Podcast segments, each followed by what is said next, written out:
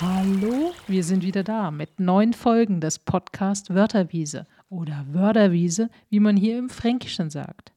Wir werden euch wieder viele neue Themen zur Forschung und Praxis der sozialen Arbeit von der Wörterwiese senden, wo sich die Fakultät Sozialwissenschaften der OM der Technischen Hochschule Nürnberg befindet. Das Besondere unserer zweiten Staffel ist, dass sie von Studierenden gestaltet wird. Das heißt, sie haben selbst die Themen recherchiert, die Texte formuliert, sich Interviewpartnerinnen gesucht und mit ihnen spannende und informative Podcasts produziert, die sie im Anschluss geschnitten und bearbeitet haben. Mein Name ist Sabine Weiß und ich freue mich, euch ganz unterschiedliche Gesichtspunkte von Studierenden der sozialen Arbeit aus meinem neuen Podcast-Seminar vorstellen zu können. Aber jetzt kommen endlich die Studierenden zu Wort. Hallo und herzlich willkommen zu diesem Podcast. ähm, ich bin die Freier, ich bin 21 Jahre alt und studiere soziale Arbeit im Moment. Und in der kommenden Folge reden wir über die Arbeit mit äh, psychisch kranken Menschen, speziell Kinder und Jugendlichen ich sag wir, weil ich einen besonderen Gast habe, und zwar Diana. Die ist Heilpädagogin in der Kinder- und Jugendpsychiatrie und stellt sich am besten dann gleich mal selber vor. So, hallo erstmal. Schön, dass du mich gefragt hast. Ja, ich bin 33, arbeite seit knapp einem Jahr in der Kinder- und Jugendpsychiatrie und bin eben Heilpädagogin und ähm, komme ursprünglich aus der Krankenpflege. Also ich bin, habe irgendwann mal Gesundheits- und Krankenpflegerin gelernt, habe aber dann lang in der Somatik gearbeitet und mich dann irgendwann entschieden, noch ein Studium draufzusetzen.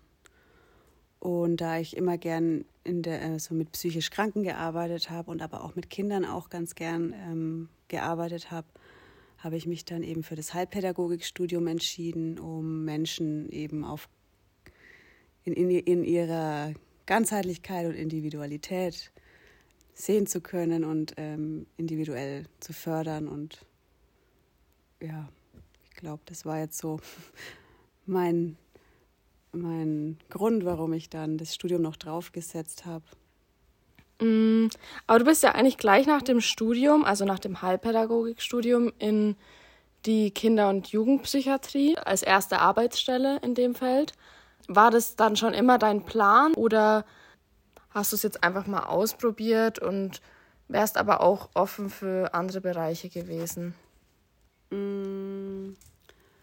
Also es war schon so ein Wunschgedanke irgendwann mal, dass es vielleicht, dass ich dort eine Stelle als Heilpädagogin bekomme. Aber bislang war das bei uns in, in bei uns in der Stadt eben noch nicht verbreitet. Da gab es keine Heilpädagogen in der Kinder- und Jugendpsychiatrie oder in der Erwachsenenpsychiatrie. Und deswegen habe ich mir da tatsächlich keine großen Hoffnungen ähm, gemacht. Aber da ich in der Klinik schon als Krankenschwester tätig war und auch neben dem Studium da gearbeitet habe, hatte ich dann Kontakt dorthin und dann haben wir uns geeinigt und gesagt, wir probieren das mal aus, ob das klappt. Und dann habe ich da mit eine sozusagen die neue Stelle oder das neue Aufgabenfeld mitgeschaffen und bin so dort reingerutscht. Aber also ich hatte ja auch andere Optionen. Also ich habe mich auch in anderen Bereichen ähm, umgeschaut und Erfahrungen gesammelt, die mir sehr gut gefallen haben. Zum Beispiel mit Kindern mit geistiger Beeinträchtigung, also Förderschwerpunkt geistige Entwicklung. Das hat mir auch sehr gut gefallen. Aber ich bin jetzt tatsächlich ganz glücklich dort in der Kinder- und Jugendpsychiatrie, da gefällt es mir ganz gut. Also das heißt, du hast quasi so, bist quasi so die erste Heilpädagogin jetzt in Nürnberg im Klinikum im Bereich Kinder- und Jugendpsychiatrie. Das war doch dann am Anfang wahrscheinlich auch so ein bisschen ein Druck, wenn man noch gar nicht so genau weiß, was kommt da auf einen zu. Man ist frisch aus dem Studium und kann sich vielleicht jetzt unter der praktischen Arbeit noch nicht so viel vorstellen. Kannst du so drei wichtigste Bereiche rauspicken, wo du sagst, das macht deine Arbeit als Heilpädagogin inzwischen aus? Also mh, deine wichtigsten Aufgaben so? Ja, also es war am Anfang natürlich sehr aufregend und auch sehr spannend und auch mit Unsicherheiten verbunden. Das ist, glaube ich, immer so, wenn man einen neuen Job anfängt und vor allem, wenn man noch nicht ganz so viel ähm, Erfahrung hat. Aber das Team dort war sehr, sehr nett und ich habe ganz, ganz verständnisvolle Kollegen gehabt und hatte auch Zeit, erst mir, mir alles anzuschauen, reinzuschnuppern und auch die Arbeit von verschiedenen Professionen äh, mir anzugucken.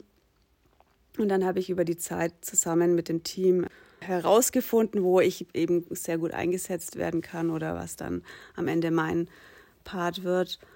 Und ja, jetzt, also jetzt mittlerweile sind so meine Hauptaufgaben so Gruppenangebote, wo ich dann immer einen Teil von Patienten zu mir in eine Gruppe nehme und mit dem Schwerpunkt verschiedene Kompetenzen zu fördern. Es, es hängt natürlich auch von den Krankheitsbildern ab, ob die davon profitieren können oder ob, der, ob die da den Bedarf haben. Aber ich habe da doch eher so allgemeine Themen genommen, von denen alle mehr oder weniger profitieren können, was natürlich immer individuell ist, vor allem bei Jugendlichen.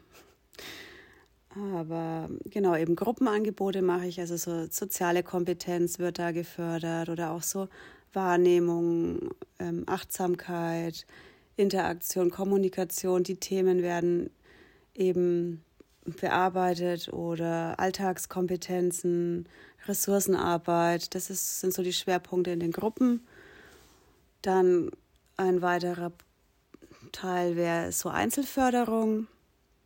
Also ähnlich, je nachdem, welchen Bedarf das Kind oder der Jugendliche hat, schaue ich dann und setze an den gleichen ähm, Förderpunkten an. Ne? Also soziale Kompetenz oder so. Aber da ist dann auch noch ein großer Schwerpunkt, wäre so Konzentrationstraining, mache ich auch mit den Kindern. Vor allem mit den kleineren, die jetzt halt eher so im ADHS, ADS-Bereich sind. Dokumentation ist natürlich ein Riesenpunkt. Interdisziplinäre Zusammenarbeit wäre auch generell was. Also wir haben auch mit anderen Professionen zusammen, habe ich auch eine Gruppe mit einer Logopädin. Das ist auch immer richtig spannend. Da können, kann ich auch immer noch ganz viel lernen. Und noch ein kleiner Part ist, ist noch Entwicklungsdiagnostik bei den kleinen Kindern. Genau. Okay. Klingt ja super. Ähm, du hast gerade schon mal das Wort interdisziplinäre Zusammenarbeit erwähnt.